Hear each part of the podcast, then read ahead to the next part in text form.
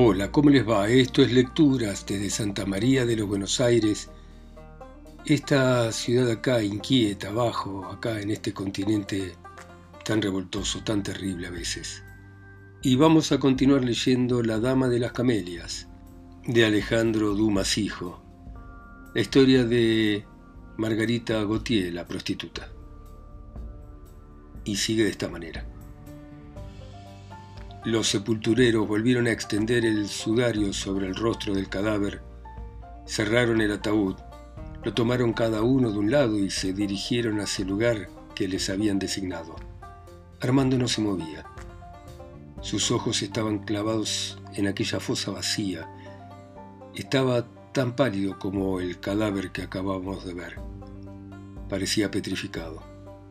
Entendí lo que iba a pasar cuando el dolor disminuyera por la ausencia del espectáculo y en consecuencia dejase de sostenerlo. Me acerqué al comisario. ¿Es necesaria todavía la presencia del señor? Le dije señalando a Armando. No, incluso le aconsejo que se lo lleve de acá, me contestó, porque parece enfermo. Venga, dije entonces Armando tomándolo del brazo. ¿Qué? Dijo mirándome como si no me conociera. Todo ya ha terminado, agregué. Usted se tiene que ir, mi amigo. Está frío, pálido. Estas emociones lo van a matar. Usted tiene razón, vámonos, contestó de manera automática, pero sin dar un paso. Entonces lo tomé del brazo y tiré de él. Se dejó llevar como un chico, murmurando solamente de vez en cuando, ¿Usted ha visto los ojos?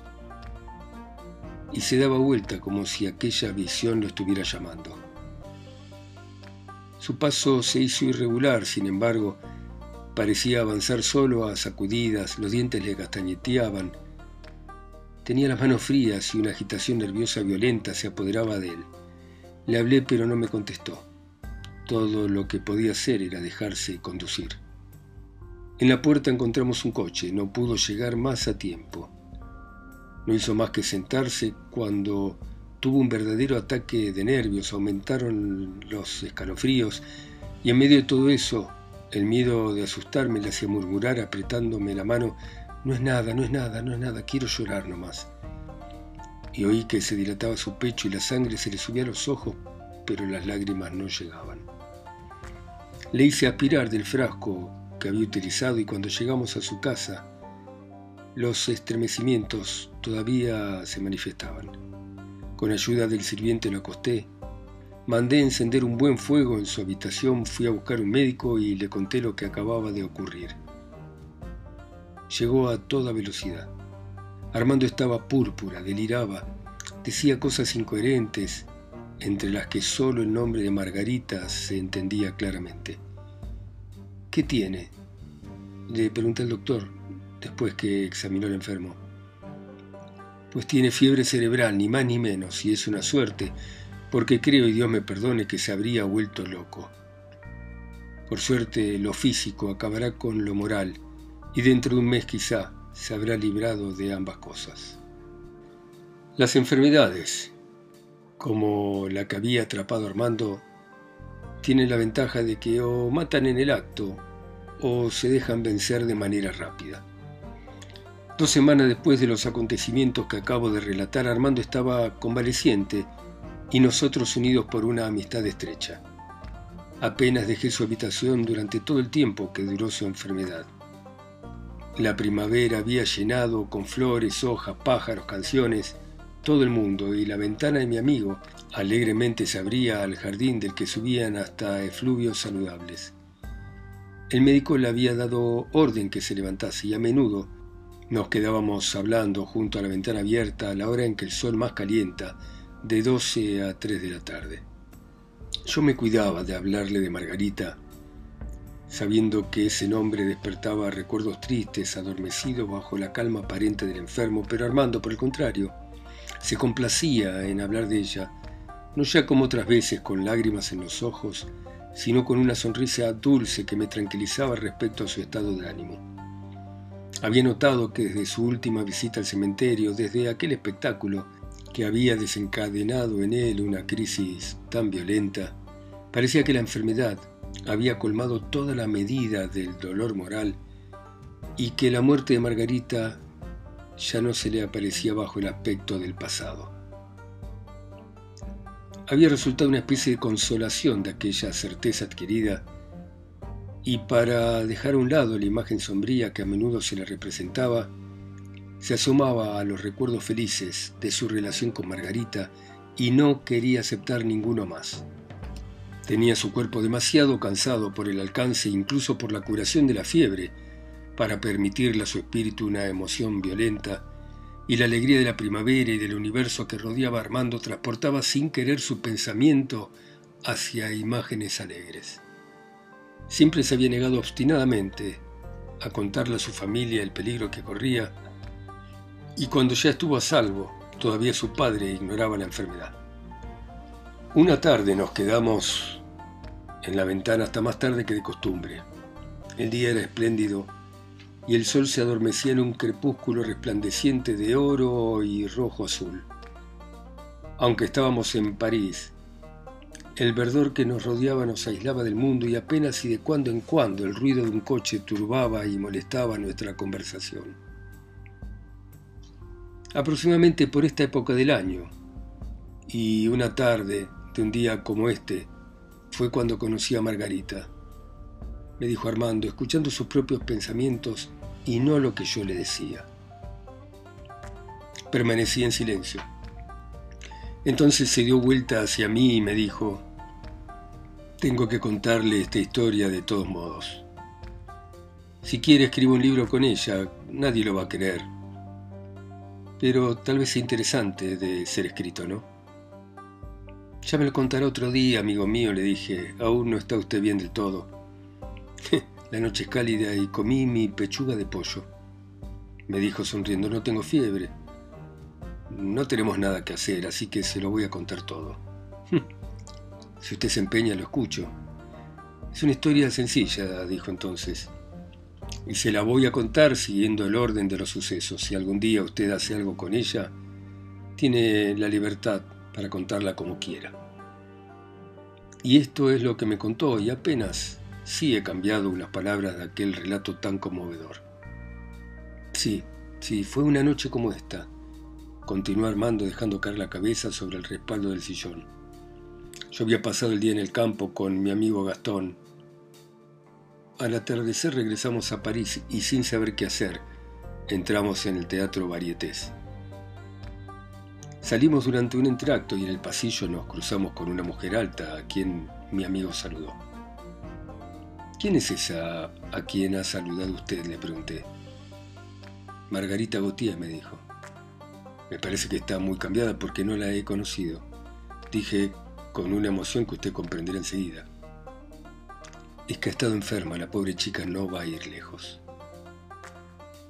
Recuerdo estas palabras como si me las hubieran dicho ayer.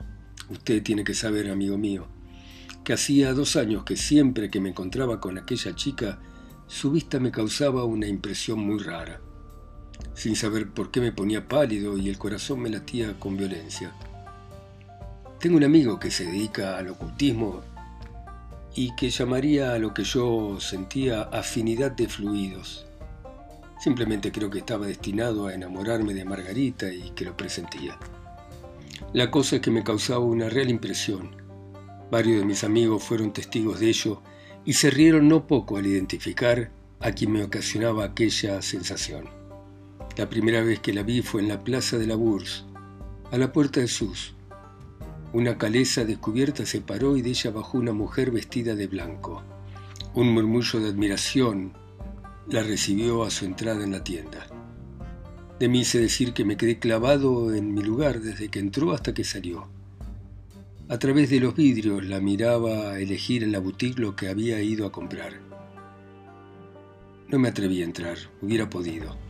No sabía quién era aquella mujer y tenía miedo que adivinase el motivo de mi entrada en la tienda y se ofendiese. Sin embargo, no me creí llamado a volver a verla. Iba vestida de manera muy elegante. Llevaba un vestido de muselina rodeado de volantes, un chal de la India cuadrado con ángulos bordados de flores de seda y oro, un sombrero italiano de paja y una sola pulsera. una gruesa cadena de oro que empezaba a ponerse de moda en aquella época. Volvió a subir a la caleza y se fue. Uno de los empleados de la tienda se quedó en la puerta, siguiendo con los ojos el coche de la elegante compradora. Me acerqué a él y le pedí que por favor me dijese el nombre de aquella mujer. Es la señorita Margarita Gautier, me dijo. No me animé a preguntarle la dirección y me fui. El recuerdo de ella fue una verdadera visión. Se me quedó grabado en la mente como muchos otros que ya había tenido y empecé a buscar por todas partes aquella mujer blanca tan bella, tan soberanamente hermosa. Pocos días después tuvo lugar una representación en la ópera cómica. Allí fui. La primera persona que vi en el palco proscenio del anfiteatro fue a Margarita Gautier. El joven con quien yo estaba también la conoció porque me dijo nombrándola, fíjese qué chica más linda. En aquel momento Margarita dirigía sus largavistas hacia nosotros, vio a mi amigo, le sonrió y le hizo una seña para que fuese a visitarla. Voy a saludarle y vuelvo dentro de un momento, me dijo. No pude dejar de decirle qué suerte tenés, ¿eh? ¿Por qué? Por ir a ver a esa mujer. ¿Estás enamorado de ella? No, dije, enrojeciendo, porque realmente no sabía a qué atenerme al respecto, pero me gustaría conocerla. Bueno, vení conmigo que te la presento. Pedíle permiso primero. Por favor. Con ella no hay que andarse con tantos remilgos, vamos. Aquellas palabras me dieron pena. Temblaba ante la idea de adquirir la certeza de que Margarita no mereciera lo que yo experimentaba por ella. Hay un libro de Alphonse Carr en el que un hombre sigue por la noche a una mujer hermosa y elegante y se ha enamorado de ella a primera vista. Con tal de besar la mano de aquella mujer se siente con fuerzas para hacer cualquier cosa, con voluntad para conquistar todo y con ánimo para hacerlo. Apenas sí se atreve a mirar el tobillo que ella enseña a levantarse el vestido para que no se manche al tocar el suelo. Mientras va soñando en todo lo que sería capaz de hacer por poseer a aquella mujer, ella lo detiene en la esquina de una calle y le pregunta si quiere subir a su casa. Él vuelve la cabeza, atraviesa la calle y regresa muy triste a su casa. Recordaba este estudio y yo, que habría querido sufrir por aquella mujer, temía que me aceptase excesivamente deprisa y me considera excesivamente pronto, un amor que yo hubiera querido pagar con una larga espera o con un gran sacrificio. Los hombres somos así. Y es una suerte que la imaginación deje esta poesía a los sentidos y que los deseos del cuerpo hagan esta concesión a los sueños del alma. En fin, si me hubieran dicho esta mujer será suya esta noche y mañana lo matarán, habría aceptado. Si me hubieran dicho deme diez luises y usted será su amante, me habría negado y habría llorado como un chico que ve desaparecer al despertar el castillo que había soñado por la noche. Sin embargo, la quería conocer. Era la única manera de saber a qué atenerme con ella. Entonces le dije a mi amigo que tenía mucho interés en que ella le diera permiso para presentarme y empecé a dar vueltas por los pasillos, imaginándome que desde aquel momento me iba a ver y que no sabría qué actitud tomar bajo su mirada. De antemano traté de preparar palabras para decirle qué tontería, la, la tontería sublime del amor, ¿no? Un instante después mi amigo volvió a bajar. Nos espera, me dijo. ¿Estás sola? Está con otra mujer. ¿Y no hay ningún hombre? No, vamos. Mi amigo se dirigió hacia la puerta del teatro. Eh, que no es por ahí, le dije. Vamos a comprar unos bombones, me los pidió. Entramos en una confitería del pasaje de la ópera. Yo hubiera querido comprar todo el negocio, y hasta me preguntaba de qué podíamos llenar la bolsa cuando mi amigo pidió una libra de uvas escarchadas. ¿Usted sabe si le gustan? Todo el mundo sabe que solo come bombones de esos. Ah, ¿sabe usted de qué clase de mujer le voy a presentar? Continuó cuando hubimos salido. No vaya a creerse que es una duquesa, ¿eh? Es simplemente una prostituta. Así que no ande con vueltas y diga todo lo que se le ocurra. Bueno, bueno, balbucié y lo seguí diciéndome que iba a curarme de mi pasión. Margarita reía a carcajadas cuando entré en el palco. Yo hubiese querido que estuviera triste. Mi amigo me presentó. Margarita hizo una ligera inclinación de cabeza y dijo, ¿y mis bombones? Acá están. Al tomarlos me miró, bajé los ojos, avergonzado. Se inclinó al oído de la vecina, le dijo unas palabras en voz baja y ambas se empezaron a reír. Era seguro que yo era la causa de aquella risa y eso aumentó mi confusión. En aquella época yo tenía por amante a una burguesita sentimental, tierna, cuyo sentimiento y cartas melancólicas me hacían reír. Allí entendí el daño que debía de hacerle por el que yo estaba experimentando y durante cinco minutos la quise como nadie ha querido nunca a una mujer. Margarita comía las uvas sin mirarme. Mi amigo no quiso dejarme en aquella posición tan ridícula. Margarita dijo, no se extrañe de que el señor Duval no diga nada, pero es que usted lo tiene tan perturbado que no acierta a abrir la boca. Más bien creo que el señor lo acompañó acá porque a usted lo aburría venir solo. Si eso fuera cierto, dije yo, no le habría rogado a Ernesto que le pidiera usted permiso para presentarme. Quizá no fuera más que un modo de retrasar el momento fatal, dijo Margarita. Por poco que uno haya vivido con chicas de la clase de Margarita, sabe el placer que les causa dárselas de falsamente ingeniosas y de embromar a la gente que ven por primera vez. Seguramente es un desquite por las humillaciones que a menudo se ven forzadas a sufrir de parte de los que las ven todos los días. Así que para contestarles hace falta estar un poco habituado a su mundo y yo no lo estaba. Además la idea de que me había hecho de Margarita me hacía exagerar sus bromas. Nada de lo que viniera de ella me resultaba indiferente, así que me levanté, diciéndole con una voz tan alterada que me fue imposible de ocultar, si eso es lo que usted piensa de mí, señora, solo me resta pedirle perdón por mi indiscreción y despedirme de usted, asegurándole que no volverá a repetirse. Después saludé y salí. Apenas cerré la puerta oí la tercera carcajada. Me hubiera gustado que alguien me diera un codazo en aquel momento. Regresé a mi asiento. Avisaron que iba a levantarse el telón. Ernesto regresó a mi lado. Pero ¿cómo te pusiste? me dijo al sentarse. Creen que estás loco. ¿Y qué dijo Margarita cuando me fui? Se rió y me aseguró que nunca había visto un tipo tan raro como vos. Pero no hay que darse por vencido. Lo único que tenés que hacer es no tomarte a esas chicas tan en serio. No saben lo que es la elegancia ni la cortesía. Es como perfumar un perro. Creen que huelen mal y van a revolcarse en el arroyo. Y después de todo, a mí qué me importa, dije tratando de adoptar un tono desenvuelto. No voy a volver a ver a esa mujer y si me gustaba antes de conocerla, cambió mucho la cosa ahora que la conozco. No pierdo la esperanza dijo mi amigo, de verte un día al fondo de su palco, ni de oír decir que te estás arruinando por ella. Además tenés razón, será una maleducada, pero merece la pena tener una amante tan linda como ella, ¿no? Por suerte se alzó el telón y mi amigo se cayó la boca. No podría decir qué estaban representando.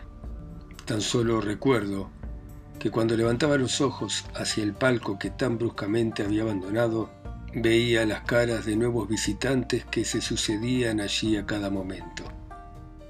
Sin embargo, estaba lejos de haber dejado de pensar en Margarita. Se estaba apoderando de mí otro sentimiento. Me parecía que tenía que olvidar su insulto y mi ridículo. Me decía que aunque tuviera que gastar lo que poseía, aquella chica tenía que ser mía y ocuparía por derecho propio el lugar que tan rápidamente había abandonado. Antes de que el espectáculo terminase, Margarita y su amiga dejaron el palco. Sin querer también yo dejé mi butaca. ¿Te vas? me dijo Ernesto, sí. ¿Por qué? En aquel momento se dio cuenta de que el palco estaba vacío. Anda, anda, dijo, y buena suerte, o más bien mejor suerte. Salí. En la escalera oí roces de vestido y rumor de voces. Me aparté y sin ser visto vi pasar a las dos mujeres y a los dos muchachos que las acompañaban. Bajo el peristilo del teatro un botón se presentó ante ellas. Dile al cochero que espere a la puerta del café inglés, dijo Margarita. Iremos caminando hasta allá.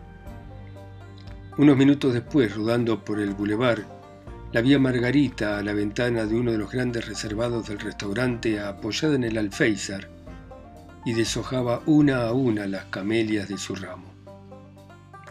Uno de los dos muchachos estaba inclinado sobre su hombro y le hablaba en voz baja. Me fui a la Maison d'Or. Me instalé en los salones del primer piso y no perdí de vista la ventana en cuestión. A la una de la madrugada, Margarita subía a su coche con sus tres amigos. Tomé un cabriolet y la seguí. El coche se detuvo en la calle Dantén, número 9. Margarita bajó y entró sola en su casa. Fue sin duda una casualidad, pero esa casualidad me hizo muy feliz. Desde aquel día me encontré muchas veces con Margarita en espectáculos o en los campos elíseos. Ella siempre con la misma alegría, yo siempre con la misma emoción. Sin embargo, pasaron dos semanas sin que volviese a verla en ningún lugar. Me encontré con Gastón y le pedí noticias de ella. La pobre muchacha está muy enferma, me dijo. ¿Pero qué tiene? Tiene tuberculosis. Y como la vida que ha llevado no es la más adecuada para curarse, está en cama y se muere. El corazón es raro. Casi me alegré de aquella enfermedad. Todos los días iba a preguntar por la enferma, aunque sin escribir mi nombre ni dejar mi tarjeta. Y así me enteré de su convalecencia y de su marcha a Bañeres. Pasó el tiempo, la impresión, si no el recuerdo, pareció borrarse poco a poco de mi espíritu. Hábitos, relaciones, viajes, trabajos ocuparon el sitio de aquel pensamiento y cuando pensaba en aquella primera aventura, no quería ver en ella más que una de esas pasiones que uno suele tener cuando es muy joven y de las que poco tiempo después también se ríe uno. Por otro lado, no tenía ningún mérito triunfar sobre aquel recuerdo porque había perdido de vista a Margarita desde su viaje y como ya he dicho, cuando pasó a mi lado en el pasillo del varieté, no la conocí. Llevaba un velo, cierto, pero por más velo que hubiera llevado dos años antes, no habría tenido necesidad de verla para reconocerla, la habría adivinado. Lo que no impidió que mi corazón latiese cuando supe que era ella, y los dos años pasados sin verla y los resultados que aquella separación hubiera podido ocasionar, se desvanecieron en la misma humareda, con el solo roce de su vestido. Bueno, muy bien.